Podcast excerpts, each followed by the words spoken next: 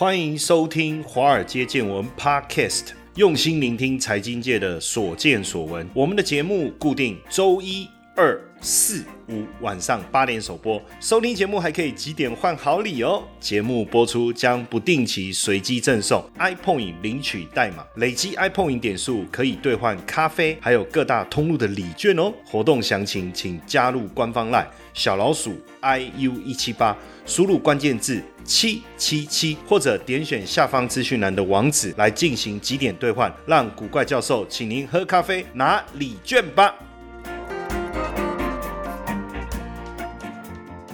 好，大家好，大家晚安，我是古怪教授谢承彦。最近 ETF 的投资啊，真的非常的热哈，基本上已经有很多这个 ETF 啊，它的这个投资的户数啊，就是有去买这个 ETF 的这个交易的户数超过呃，我看哦，哦，元大台湾五十已经超过十一万户了哈，然后台湾高股息元大高股息已经超过十万户了，所以当然呃，现在。投资的难度啊，选股的难度越来越高，但是呢，这个定期定额的投资金额其实不但没有减少哈，反而还持续的一个攀升哦。个股也好，然后 ETF 也好，大家还是都持续定期定额哦。那在 ETF 投资前二十名的榜单呢，哈，就是这个前几名的榜单呢，哈，就是零零五零跟零零五六分别居第一名跟第二名哈。那第三名就是国泰永续高股。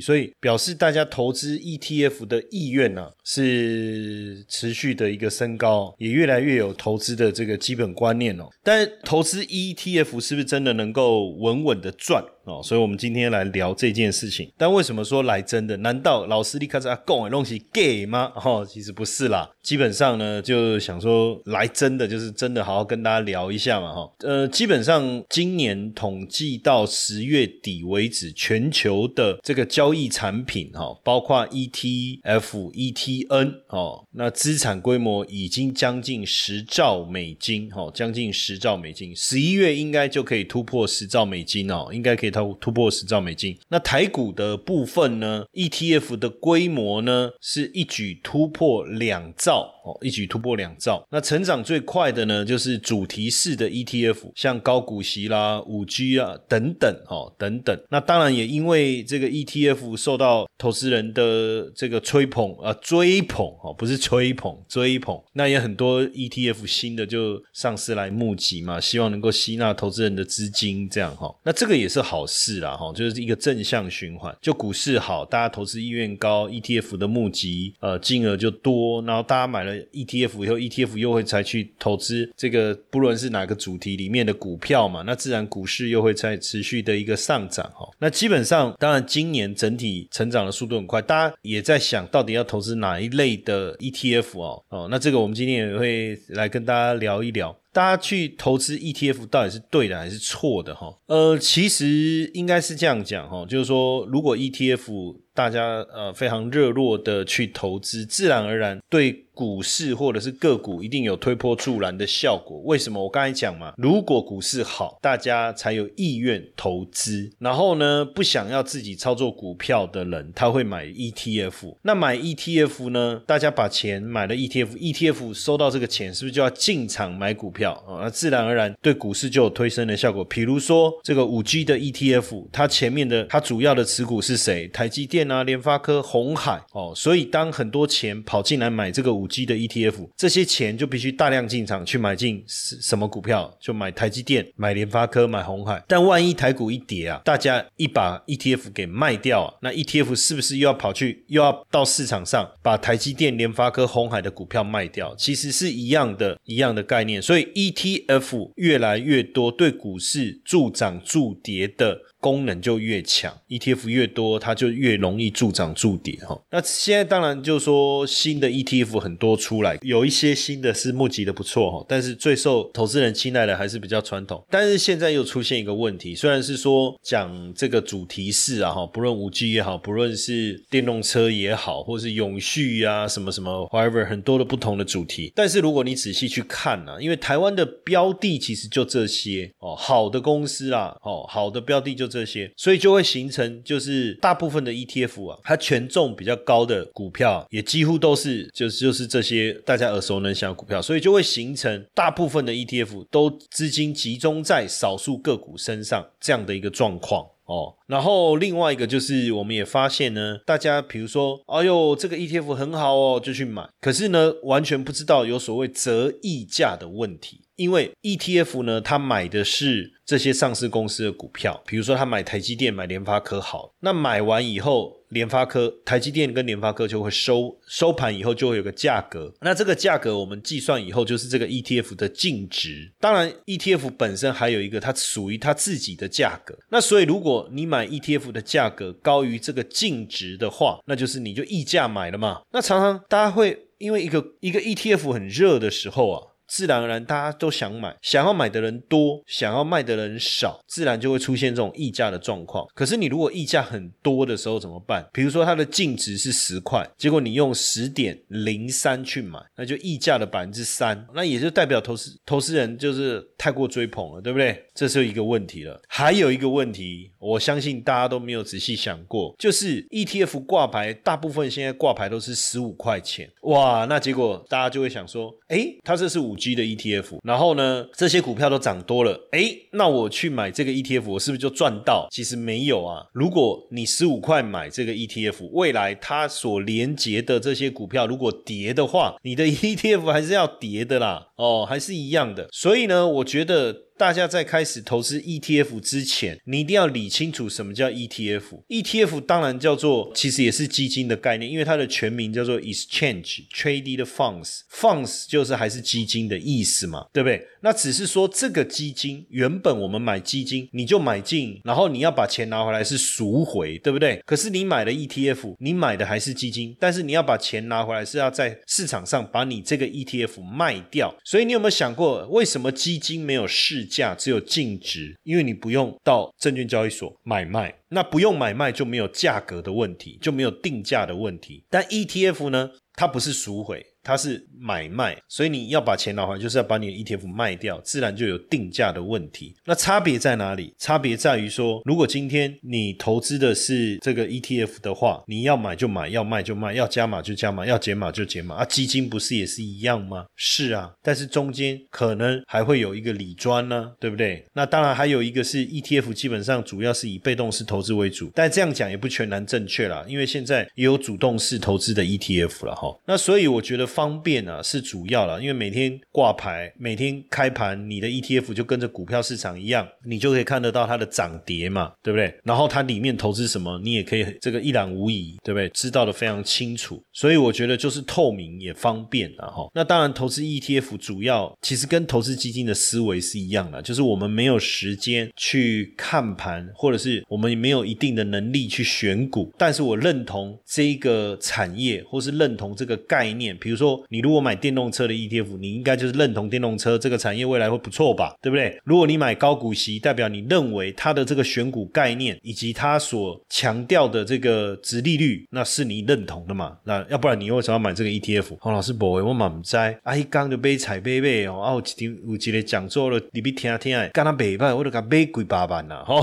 那就是有钱就是任性，那当然不一样。但基本上你说，如果你今天很认真的想要去做去投资。ETF，但是我刚才问你说，你投资的 ETF 好名字知道吧？OK，那你知道他投资的产业是什么吗？还有他所连接的标的是哪些？那这些标的未来你到底看好还不看好？或者这个问题可能有点难，对不对？那这个 ETF 所强调的产业，你是不是真的觉得不错？哦，这个至少你要能够回答的出来嘛？哈，那基本上当然买 ETF 简单啦，反正就是在交易所开户，证券交易所开啊，券商啊开户，开户完以后你要买卖你就输入代。号，比如说零零五零零零五六，大概零零七零一零零七五二零零八八二，大概就是这样。那 ETF 有没有风险？因为等一下我再谈说是 ETF 的差别啊。但是基本上买 ETF 最大的风险，但就是价格就看错方向啊，然后这个价格下跌啊。当然你说老师那有没有下市的危机有啊，但是下市我觉得基本上就是看错方向的概念嘛，就是这个 ETF 一直跌，一直跌，一直跌，一直跌，一直跌，跌到最后当然就必须要下市。但是下市你还是可以按照最后的这个净值把你的钱拿回来，跟股票不一样哦。股票是股票下市就变币值了嘛，对不对？可是 ETF 下市你就按照净值，然后看看你你买几股或买几张，然后按照净值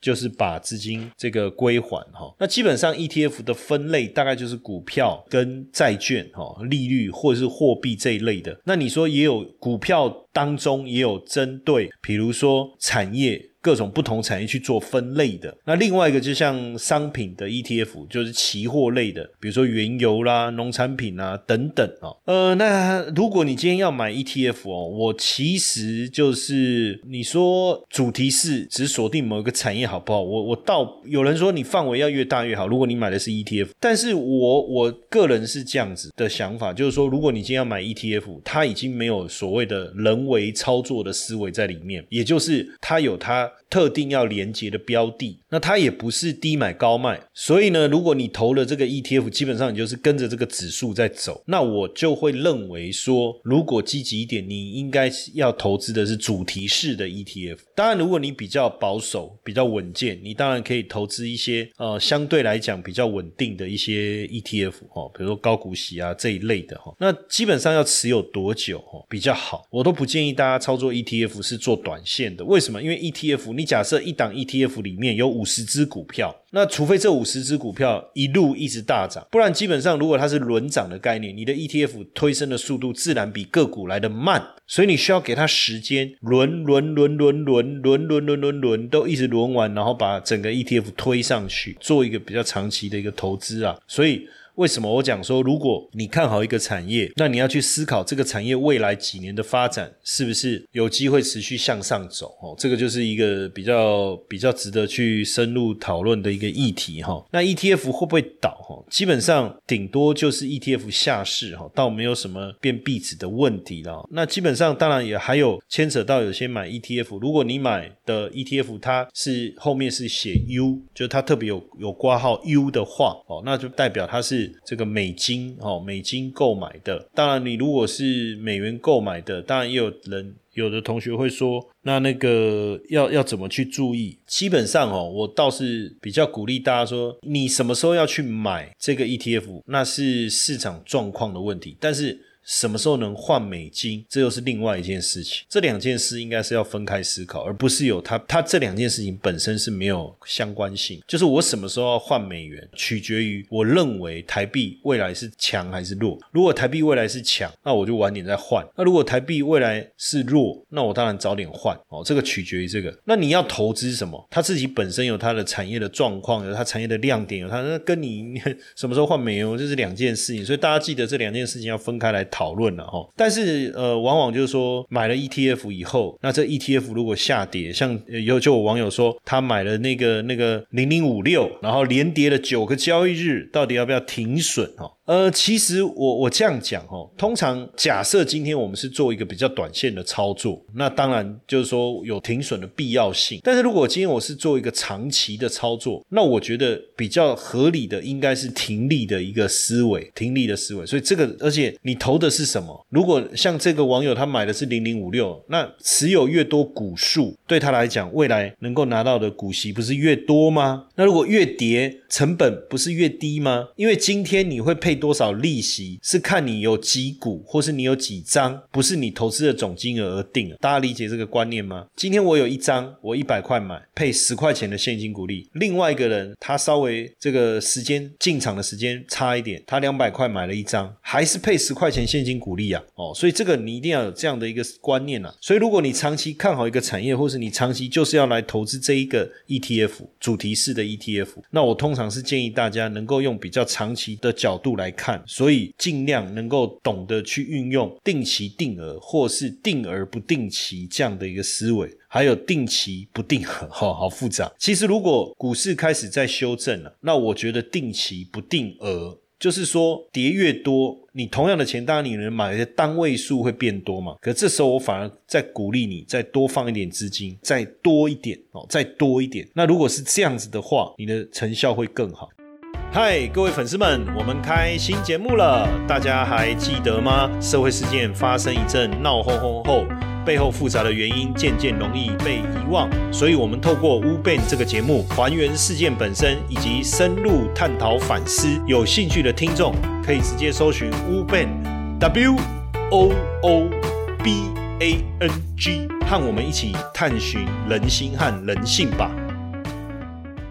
那当然讲到。这个定期定额哦，那也有很多人就说，我到底是不管，就是它是在涨的时候，还是它在跌的时候都定期定额，还是我等股市确定开始跌以后，我再开始定期定额哈？当然，基本上啊。差异不大啊，我我我个人是觉得差异不大。可是当然效果上应该是开始跌的时候，你感觉买下来的情况会比较好。可是因为你就错过了涨的那一段，不断的不断的去追涨，所以整体来看呢，哈，就是说只看某一个时间段了。比如说我定期定额，我不分多头空头我都扣，那你的比较就要从起涨到多头的反转，到最后跌到底部这一段过程，然后确定反转后再来定期定额去做一个比较。不然基本上我我。倒是觉得没有什么太大的差别，而且你讲你加是加高哦，高加工哦，一被翻转啊，哇塞，我开始来考。那如果这件事能够明确的确定的话，哦，但我倒觉得你为什么不在底部的时候再来扣就好了哈。当然有些人确实啊，你说经过一定程度的学习，那当然你你说开始反转以后扣，这个是没有问题的。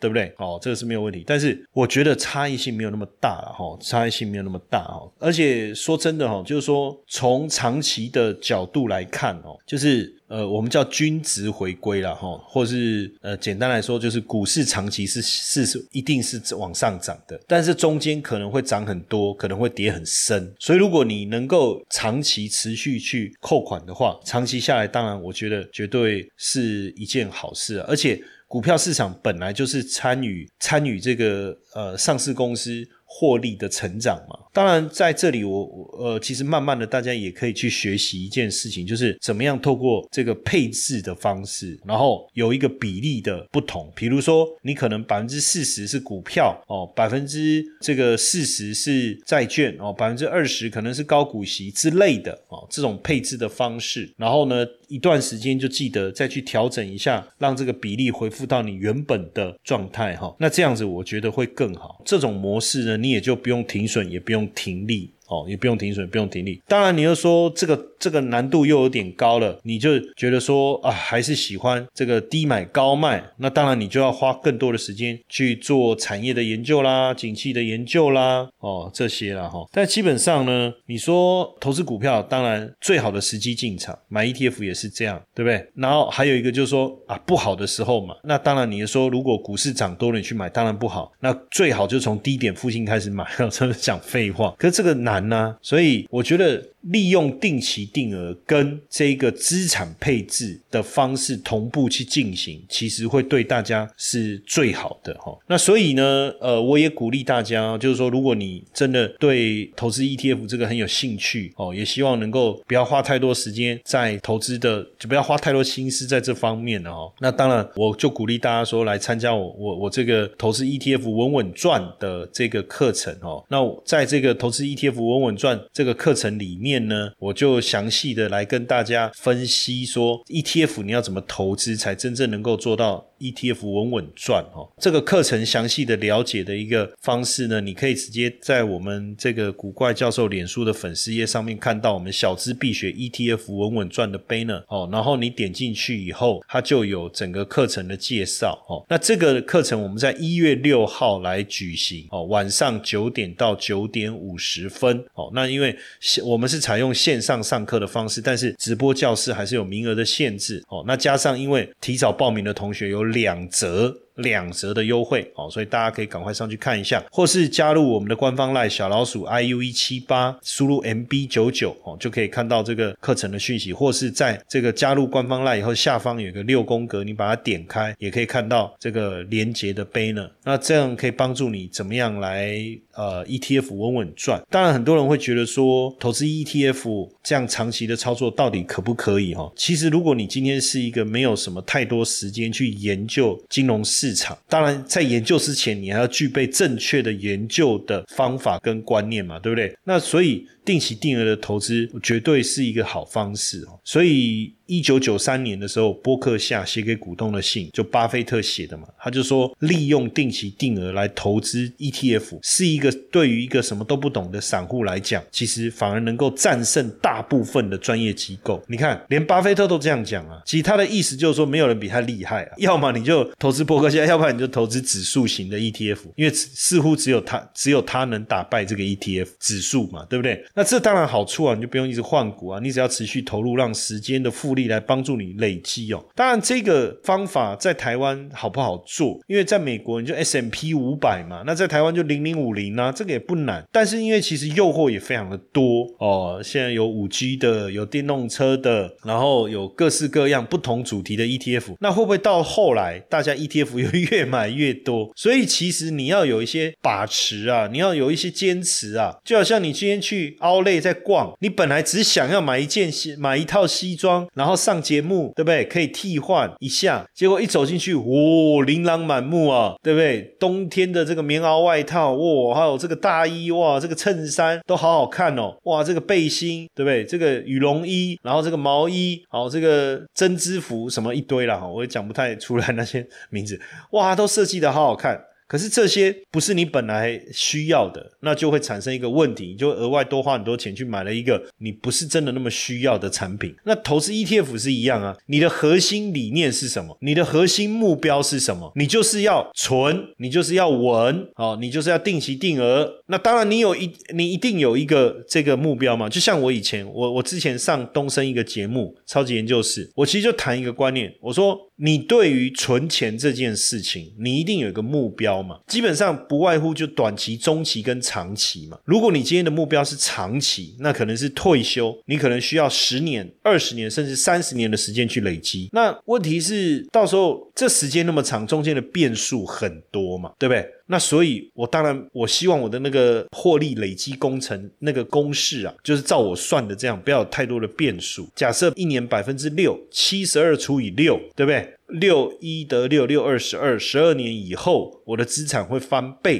对不对？每十二年翻倍一次。那你也可以拉 Excel，就是你每个月投一笔，每年报酬率是百分之六，投资二十年以后是多少？这个数学也你也不用真的算嘛，这个现在都有这种很简单的网页哦，都可以帮你算。出来，这个叫年金呐，叫中期年金呐，哦，就是每年固定付存一笔钱，然后存二十年以后，再报酬率六趴的情况之下，最后你可以累积多少钱嘛，对不对？好，年金终值嘛，这个终点的终嘛，这都可以算得出来啊。那你自然而然就知道说，这样你退休够不够用嘛？那你去想哦，假设你一年有。可以做到六趴，然后可以做二十年，那就代表你退休以后，你那一大笔资金，你没有办法再投入了嘛，对不对？你只能靠那一笔资金继续去帮你赚钱嘛。那假设你你你存了一千万好了，那一千万的六趴是多少？六十万，对不对？我看一下，对啊，那就代表你每年有六十万可以可以用啊，一个月就是五万块。那你觉得够不够？如果够，那这个计划就很简单了嘛。那所以你就要去挑怎么样做，能够让你每年比较稳定的获得百分之六的报酬。当然有时候多一点。有时候少一点，但是也不要有太大的变化，这样以免到了退休的时候前面没变化，到退休的时候真的产生变化，那就伤脑筋了嘛，对不对？OK，这是不是一个想法？好，再来，如果说今天你小朋友要念书，可能是要出国念书了，那这件事情可能是一个比较中期的，比如说呃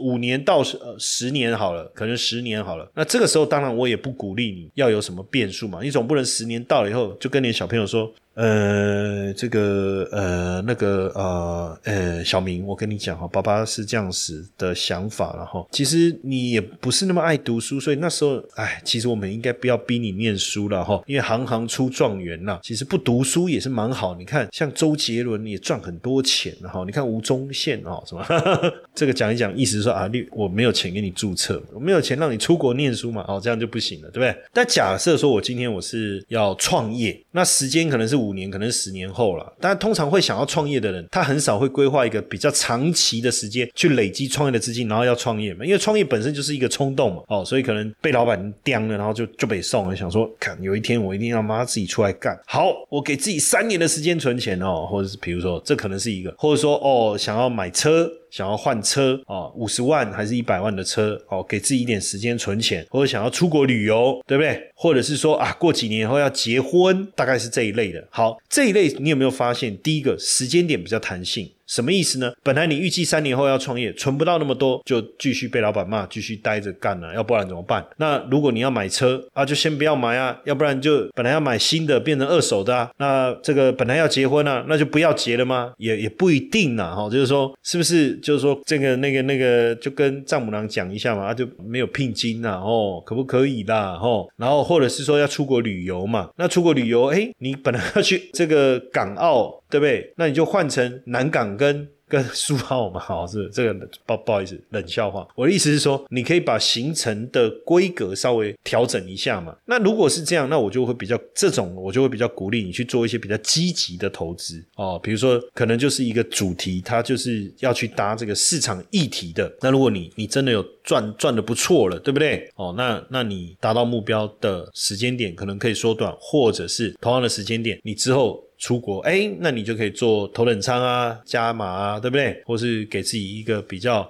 好的这个旅游的品质。所以其实我不知道大家有没有想过，就是你在投资 ETF 之前，你应该要有这样子的一个思维，你懂我意思吗？然后你去，你要你去做这样的一个做法。所以不同的，其实也许我们两个人都有。呃，比如说五 G，或是都有半导体，也都有高股息，那也都有这个债券。但是我们两个人每一个基金、每一个 ETF 持有的比例不同，可能长期下来就会带来不同的结果。这个就是权重的概念。同时呢，你有没有一段时间就重新调整一下你的每个 ETF 的比例？我们叫做再平衡。其实如果哈你懂得去做这些事情的话，基本上我觉得投资 ETF 自然就能够相当的稳健哦，能够朝你的目标迈进。那当然很多人也会在讲说。看看自己对风险的承受度啊，其实我觉得这个没有什么好讨论。为什么？我觉得这是一个假议题。什么叫对风险的承受度？难道我可以承受高风险的人，真的让我赔比较多钱？你真的觉得我是一个可以承受高风险的人，我就可以真的接受赔比较多钱吗？对不对？应该不尽然嘛，对不对？所以应该是说。我还是回到一个，就是说，你你这笔资金最后的目的到底是什么？你你你想要达到的时间点，跟你的目的是什么？我觉得可能比你自己的风险承受度来的更重要。没有一个人可以接受说，到了二三十年我要退休的时候，我存了一千万就少了一半吧。没有任何一个人可以接受吧？你说我是一个高风险承受者，难道就能接受吗？我觉得不是这样子，哦，不是这样子。当然，风险承受度又牵扯到，主要是比较短期的。比如说，今天我三年就要投资，我想要得到一定的报酬，那这个时候就有可能对于不同的风险的承受度就有不同的想法。这个部分我觉得 OK。但是对于这种所谓的这个长期的，就是目标很明确的这种，我我都认为不应该承受太大的资金的波动的风险哦。那当然，了解自己的目投资目标、投资属性哦，投资时间周期、自己可运用的资金，选择适合自己的方式，然后投资标的，我觉得这样投资 ETF 自然而然就能够稳稳赚了哦，自然而然就能够稳稳赚。OK，提醒以上的重点来跟大家分享。Merry Christmas and Happy New Year! Hello，各位粉丝，又即将迎接新的一年了。二零二一年，感谢各位一路的陪伴。二零二二年也要继续对我们不离不弃哦。嘿嘿，在这边我们先送上迎新礼物给大家。现在只要到古怪教授脸书的粉丝页，找到圣诞跨年迎新礼暖心送贴文，按赞留言即可获得抽奖机会。公开分享贴文，还可以额外获得三百点的 iPhone 点数哦。快到古怪教授脸书粉丝页，看我我们一起迎接新人吧！再一次跟大家祝福，Merry Christmas and Happy New Year！